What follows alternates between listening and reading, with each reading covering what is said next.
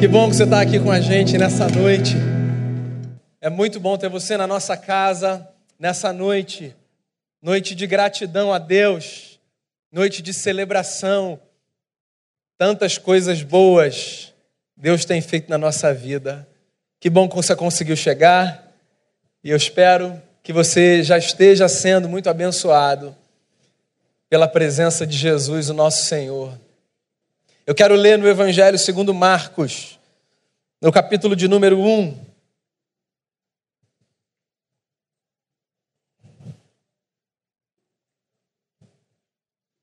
Do verso 16 ao verso 20.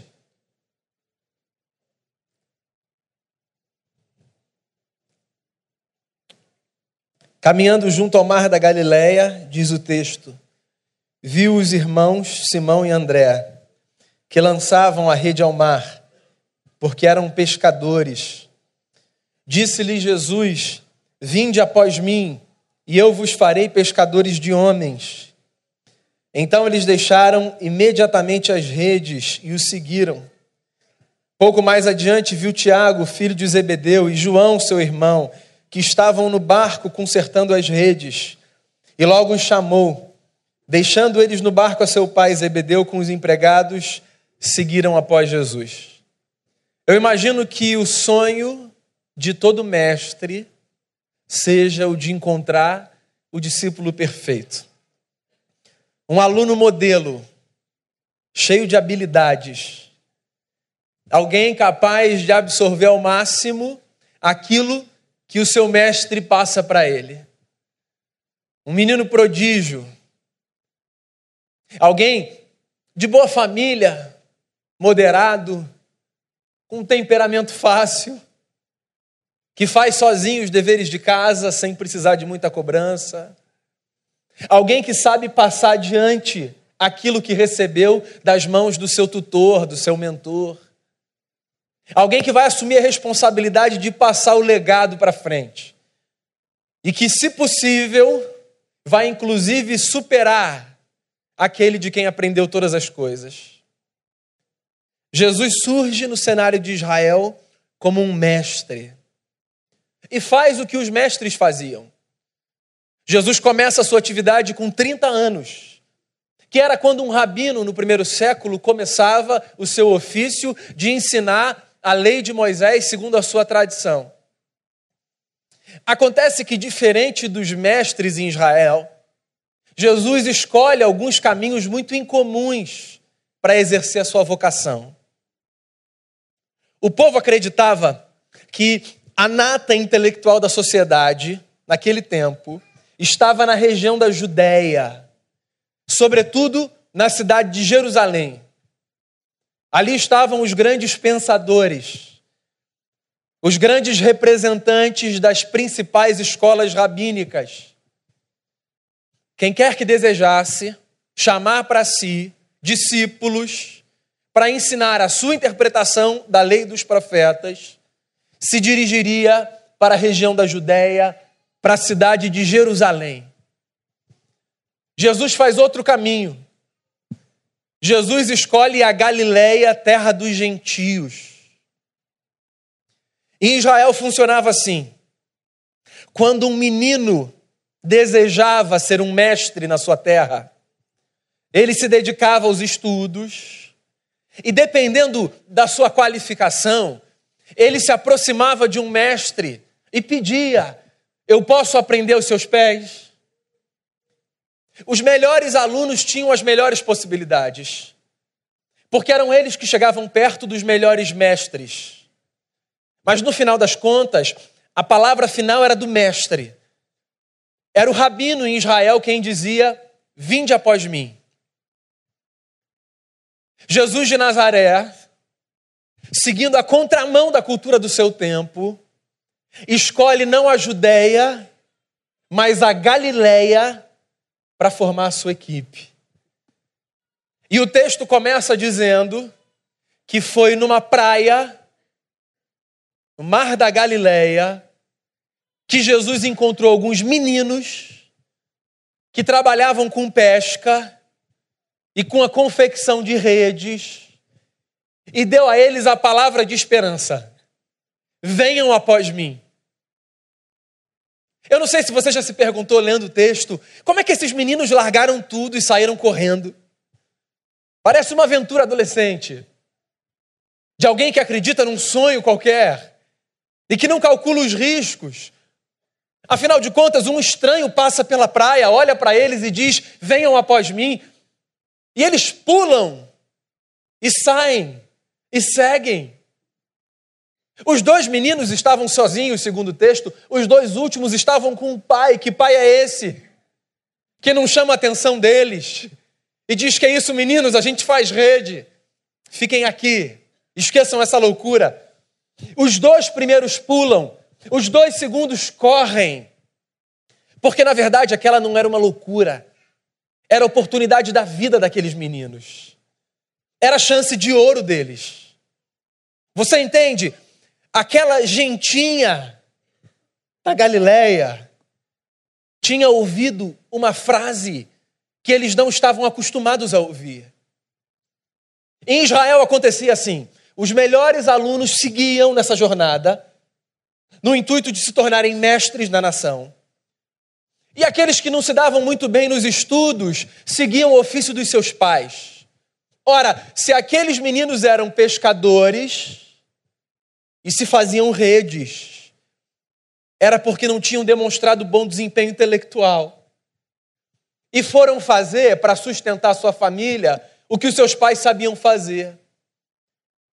Daí aparece um rabino, desconhecido, subversivo, que vai na contramão do mundo, olha para eles na beira da praia e vê potencial neles. Vinde após mim. Que potencial Jesus viu naquela gente. Cristãos que somos, nós acreditamos que Jesus é a expressão exata do ser de Deus. Em Jesus a gente vê Deus como Ele é.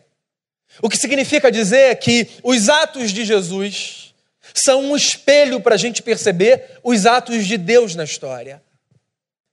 A escolha de Jesus indica a escolha que o Eterno faz todos os dias. Quais são os critérios de Jesus para escolher os meninos que ele escolheu?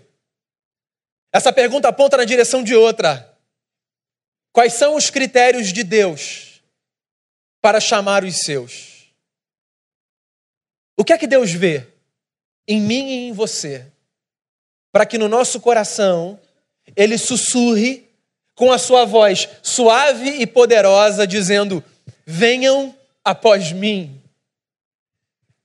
O texto não fala sobre isso, mas eu tenho uma impressão. Eu tenho a impressão de que Deus tem um critério para escolher os seus seguidores que não sejam pessoas perfeitas. Porque apenas pessoas imperfeitas conseguem fazer o projeto de Deus girar. E qual é o projeto de Deus que precisa girar? O projeto de Deus que precisa girar é o projeto que nos faz apresentar aos homens e às mulheres desse mundo o amor do eterno por nós, a partir da perspectiva da gratidão. Pessoas perfeitas não servem, porque pessoas perfeitas não têm pelo que agradecer. Pessoas perfeitas batem no peito, não precisam de ajuda, fazem o que fazem pelos seus próprios esforços. E conquistam o que conquistam pela sua habilidade. Pessoas perfeitas não percebem a beleza da graça que se manifesta todos os dias na vida e que viabiliza a nossa história. Pessoas perfeitas veem o mundo olhando para si, e a elas o seu umbigo basta. Pessoas perfeitas não conseguem perceber que, mesmo dentro da sua casa, existem muitas mãos que cooperam para que bênçãos cheguem como chuva dos céus. Pessoas imperfeitas, ao contrário, meus amigos, são sensíveis, reconhecem a sua fragilidade, a sua incapacidade e veem que se alguma manifestação de bondade há na vida, Isso é resultado de um amor descomunal, de um Deus que olhou para elas e disse: Venham após mim. É engraçado, nós somos chamados de povo da fé. E de fato somos.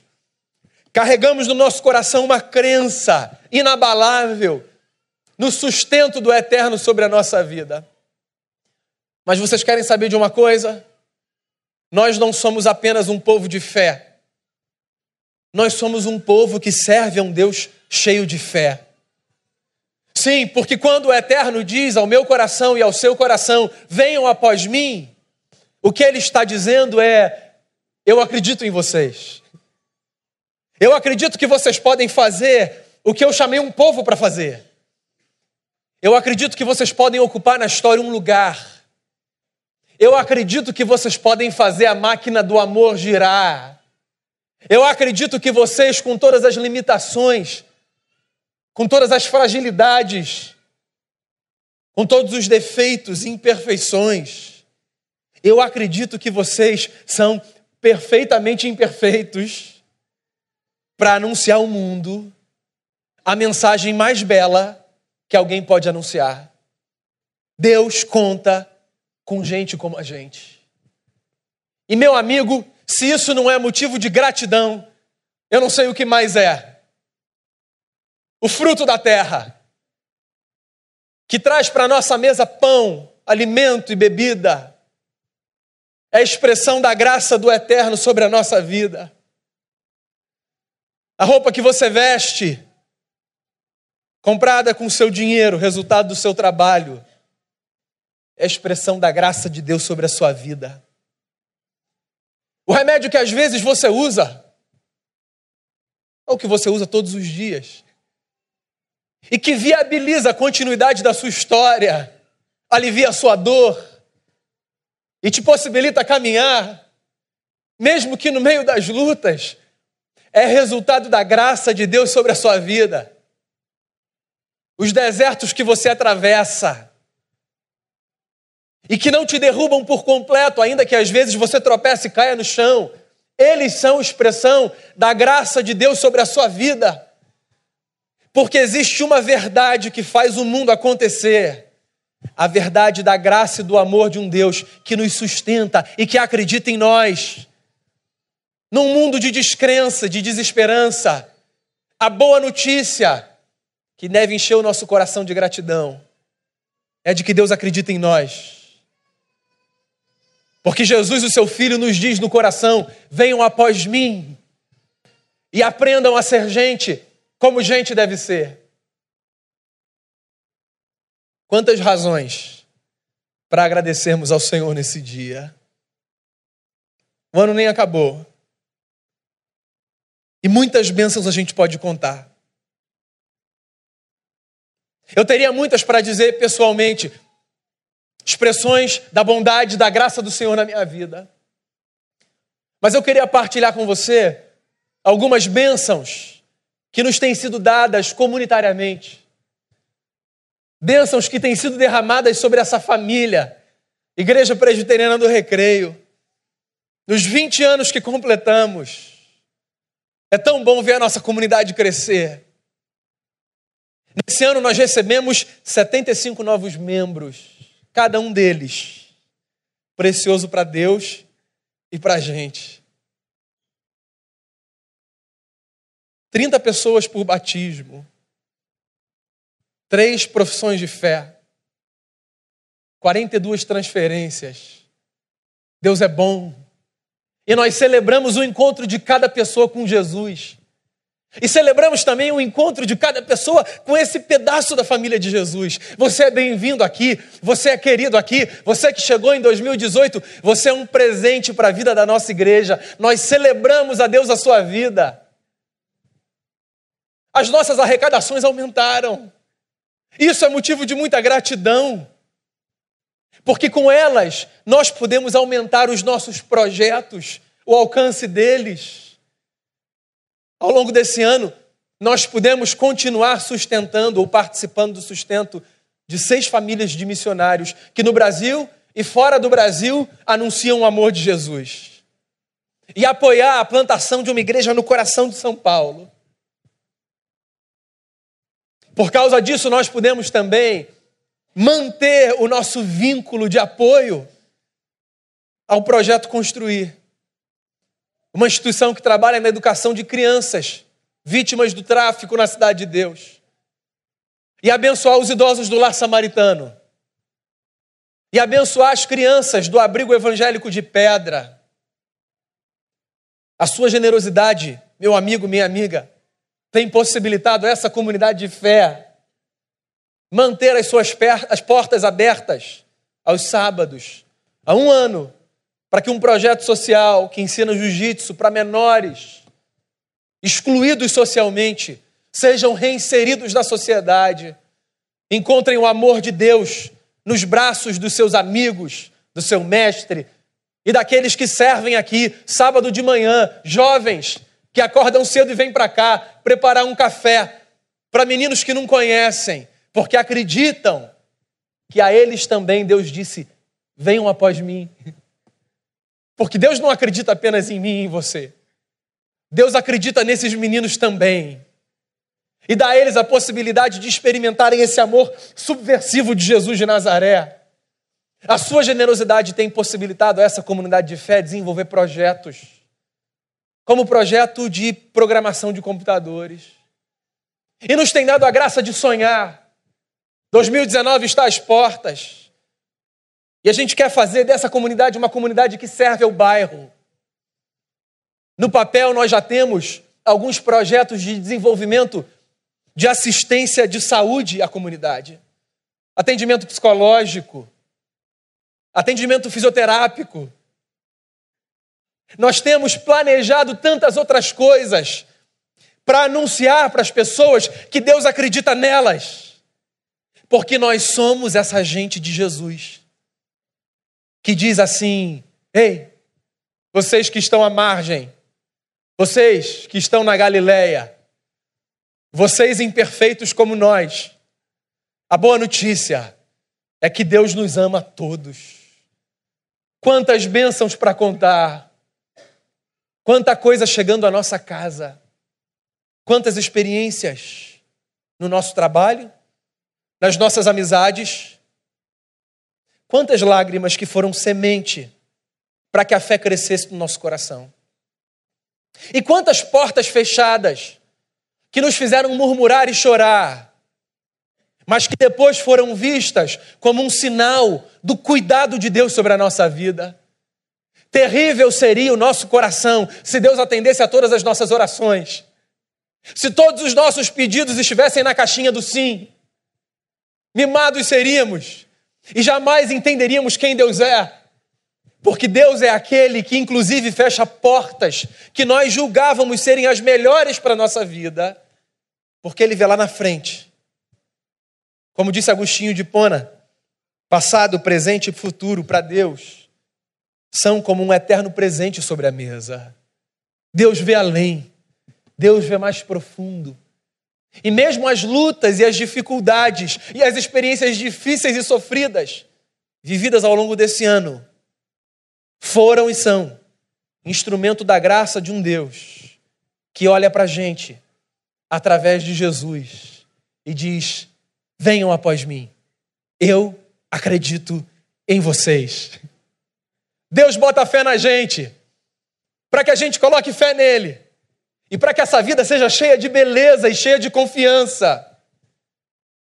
Mas para que tudo isso funcione, a gente precisa fazer uma coisa: abrir o nosso coração para que a gratidão seja a peça fundamental que faz a máquina do reino girar. A gratidão. Quando você acorda, você pode agradecer. Mais um dia de vida isso é um milagre dos céus. Quando você come o pão de manhã, você pode agradecer. Alguém preparou para você. Isso é um milagre dos céus. Quando você sai do seu prédio ou da sua casa, se alguém levantou a cancela para você, você pode agradecer. É um milagre através da vida do outro. que no mundo de ódio e de indiferença faz alguma coisa para a sua vida acontecer. Quando você, num cenário de caos, de guerra e de ódio, recebe uma notícia que traz ao seu coração esperança, você pode agradecer. O mal não venceu o bem e não vencerá, porque nós conhecemos o final da história, segundo nos diz o livro. O bem vencerá o mal. E tudo aquilo que é antítese da presença de Deus no mundo será lançado num lago de destruição. Deus será tudo em todos. E é por isso, meus amigos, que a esperança pode ganhar um espaço crescente no nosso coração. O que é que trouxe você aqui hoje? Como foi o seu ano? Pode não ter sido mais fácil. Pode, inclusive, ter sido mais difícil. E você pode estar aqui, pronto para dizer: Senhor, que acabe logo. Ainda assim, existe uma razão para você agradecer. Deus acredita em você. Porque Jesus passou na nossa Galileia, sendo nós quem somos, com todas as nossas imperfeições, com todos os nossos defeitos, já tendo desistido de sermos os melhores dos melhores, porque só os que não entenderam ainda a jornada da vida tentam ser os melhores dos melhores. Jesus passou na nossa Galileia e sussurrou no nosso coração, dizendo: Venham, venham aprender comigo, venham aprender de mim, venham saber como Deus é, e venham saber como vocês devem ser. Seja o que for que esteja movendo o seu coração nesse momento que essa verdade seja maior do que qualquer outra. Deus te ama e acredita muito em você. Que você seja então uma pessoa extremamente grata por todas as expressões da graça, do cuidado e do favor de Jesus sobre a sua vida. O texto pode ser lido de outro jeito. Então, indo pelo Rio de Janeiro, naquele lugar chamado Recreio, Jesus olhou para aquela gente e disse: Venham após mim, venham me seguir. Eu acredito em vocês. Que o amor de Deus sobre a nossa vida seja o nosso grande motivo de gratidão. E que todas as outras muitas bênçãos sejam apenas e tão somente decorrentes dessa bênção maior. Jesus nos acolhe para si e nos chama para aprendermos a viver aos seus pés, porque é assim que gente que foi feita por Deus deve viver. Feche seus olhos, vamos orar, vamos agradecer, vamos dar a Deus o nosso louvor o nosso coro de aleluias. Pelo que você pode agradecer. Pense no seu lugar. E aí onde você está, faça dentro de si a sua oração, tributo ao Deus da sua vida, em gratidão, porque Ele é bom e nos encontra na história, num mundo de incredulidade sussurrando no nosso coração: Eu acredito em vocês.